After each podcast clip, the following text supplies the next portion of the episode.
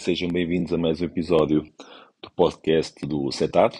Uh, esta semana, e a propósito de umas uh, imagens que apareceram do, da bicicleta do, do Vanderpool, onde ele tinha indicações uh, acerca da sua nutrição ao longo de uma, de uma etapa, onde é que, onde é que, o que é que havia de ingerir e em que momentos. Vamos falar então da análise metabólica em esforço, ou das necessidades energéticas do atleta em esforço. Isto porque hoje em dia, e a pertinência dele ter essa informação disponível, uh, é de todo importante e, e é todo importante e criteriosa para uh, alcançar o, o, sucesso e o máximo desempenho do atleta. Por muito treino que o atleta tenha, uh, se não levar o combustível uh, que necessita e, e, esse aporte ser distribuído ao longo do tempo de acordo com a intensidade a, a que, a que vai uh, percorrendo a, a, prova ou a etapa, não vai conseguir tirar o melhor desempenho e ter, ter os melhores resultados. Assim, é importante saber ao certo para cada tipo, cada atleta e de acordo com a sua especificidade, que necessidades é que ele tem em diferentes ritmos de, de, de esforço. Assim, uh, e partindo, pelo, pelo, pelo, pelo, partindo do início, como é que é feita essa, essa determinação? Para fazer esse, esse estudo, é necessário a determinação correta do limiar anaeróbio do atleta, do, do, denominado na gíria do, da FTP, para sabermos ao certo a intensidade do atleta uh, uh, onde há acumulação de ácido lático. E conjugar também esse valor com o VO2 máximo, a sua potência máxima aeróbia, eh, nomeadamente em termos de output, ou seja, em termos de watts eh, por quilo eh, na sua potência máxima. E conjugando esses dois valores, e depois entram outras variáveis como o peso, etc., massa corporal, então determinadas as necessidades energéticas do atleta uh, ao longo de diferentes, ao longo não, em diferentes estágios de intensidade. Ou seja, um atleta a 200 watts pode consumir, vamos supor, 40 gramas de hidratos de carbono por hora, a 250 watts já pode consumir 55 gramas de hidratos de carbono por hora e assim sucessivamente. Ou seja, à medida que vai aumentando a intensidade, a participação de hidratos de carbono em detrimento da gordura já se sabe que acontece, eh, por maior solicitação então dos hidratos de carbono para, para produzir energia, só que saber a quantidade ao certo que consumimos eh, à medida que vamos aproximando do limiar anaeróbio é totalmente eh, importante para conseguirmos então tirar o máximo proveito de, da nossa potencialidade, ou seja, nós treinamos e temos capacidade para suportar, vamos supor, 350 watts ao, ao FTP, no nosso limiar anaeróbio, durante 40 minutos, durante 30 minutos, durante 50 minutos, dependendo também do, da especificidade do atleta e das suas capacidades. Mas isso não vai acontecer se o atleta não tiver o aporte energético necessário para conseguir manter esse ritmo a uma intensidade tão alta numa situação competitiva eh, de, de, que vai solicitar essa exigência. Ou seja, se faltar o combustível, exatamente acontece com um veículo normal. Uh, vai perder rendimento e vai acabar por, por quebrar. Assim, uh, permite então, permite, vai-nos permitir então analisar uh, as diferentes contribuições e vamos verificando que à medida que nos aproximamos do limiar anaeróbio, a contribuição do, e as necessidades de hidratos de carbono vão sendo cada vez maiores. Contudo, aquela gíria de, de a gente recomendar de, de, consumir um gel por hora, ou de meia meia hora, meio gel, isotónico, etc. Cada um desses componentes tem uma, tem uma quantidade de hidratos de carbono completamente diferente, que varia nas próprias marcas, entre marcas e entre, a própria marca também, porque há géis com maiores concentrações e menos concentra menores concentrações, eh, com maior eh, contido, com, com quantidade de, de, cafeína também, e é preciso ter tudo isso em atenção em função de, da prova que vamos enfrentar, digamos assim, e das necessidades que cada atleta vai ter. As necessidades variam entre atletas, porque as atletas têm diferentes pesos, é? o peso corporal varia bastante de pessoa para pessoa. Um atleta com maior peso provavelmente poderá ter uma necessidade energética maior que um atleta com menor peso. Dentro do peso, temos que analisar também a composição corporal. Atletas com pesos semelhantes podem ter uma massa gorda e uma massa muscular completamente diferente, quantidade de água também diferente. E essas variáveis também vão influir para as necessidades energéticas do atleta. Uh, o nível de treino em que o atleta está também vai contribuir para as necessidades que ele tem de, de hidratos de carbono. Um atleta bem treinado é mais económico e tem um consumo energético muito inferior a um atleta destreinado. Ou seja,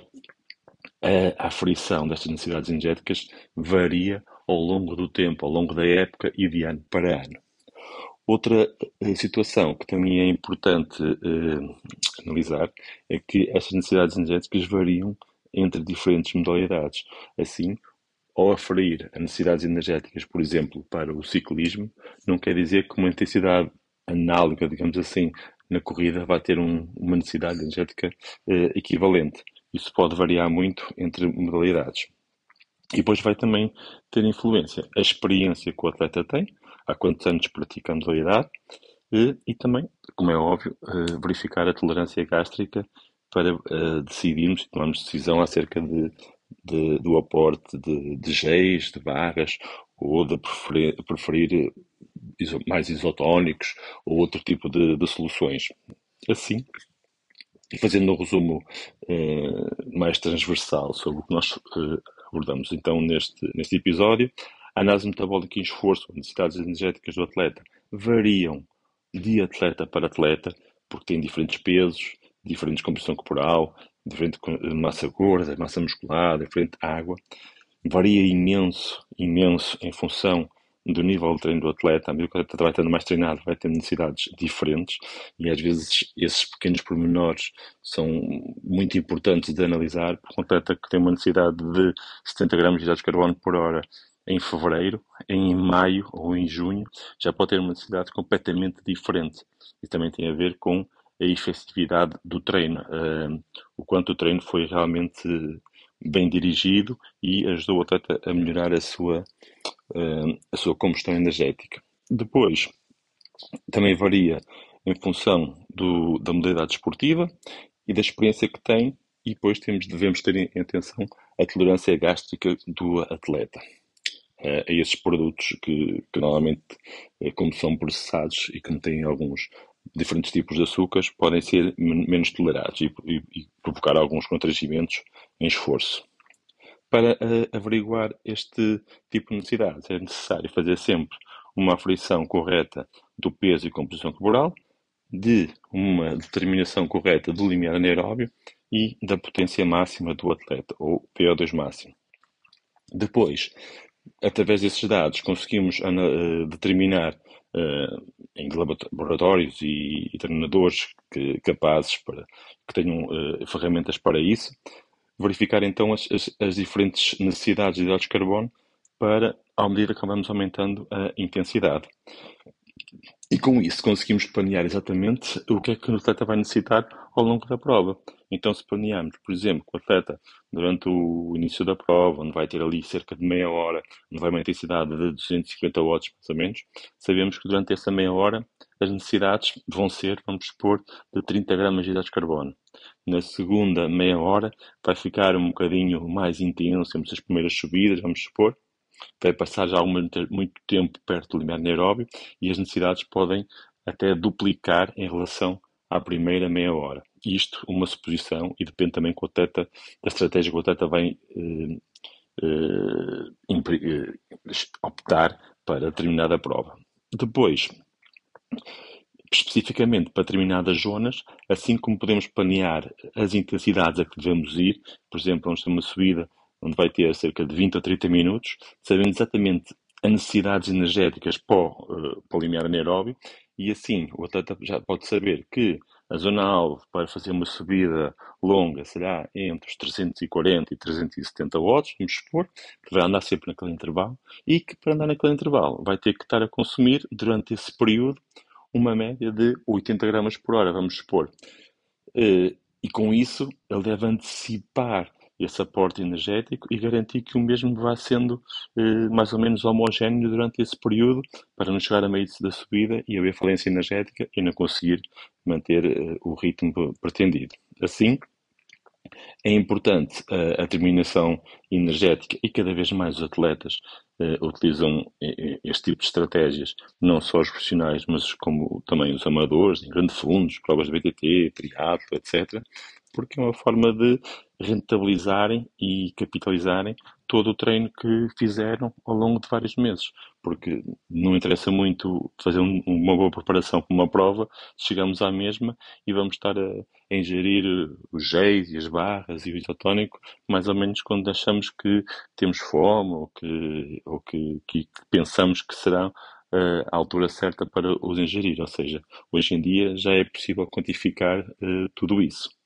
Para quem, por exemplo, uh, não gosta de, de, de, suplementos nutricionais, e isso podemos falar um pouco, um pouco mais à frente num outro episódio,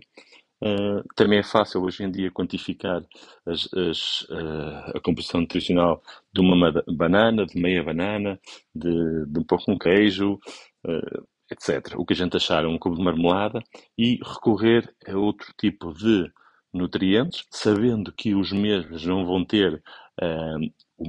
vão ter diferentes velocidades de absorção pelo organismo, normalmente os produtos nutricionais de marcas melhores e mais e mais e com maior reputação e com maior, qualidade uh, têm um garante de uma absorção pelo, pelo organismo muito mais rápida e são mais efetivos então para termos melhor rendimento. E sempre, é sempre uma melhor opção em termos de performance em detrimento de produtos mais naturais e produtos que vão ter uma absorção e uma gestão mais dificultada. De gestão essa também que, por eh, provocar uma redistribuição da circulação sanguínea, também vai provocar uma quebra consequente do rendimento. Espero que vos tenha ajudado a saber um pouquinho mais sobre este assunto. Espero que tenham, tirem mais proveito então nas próximas avaliações para terminar este tipo de necessidades e bons treinos e boas provas.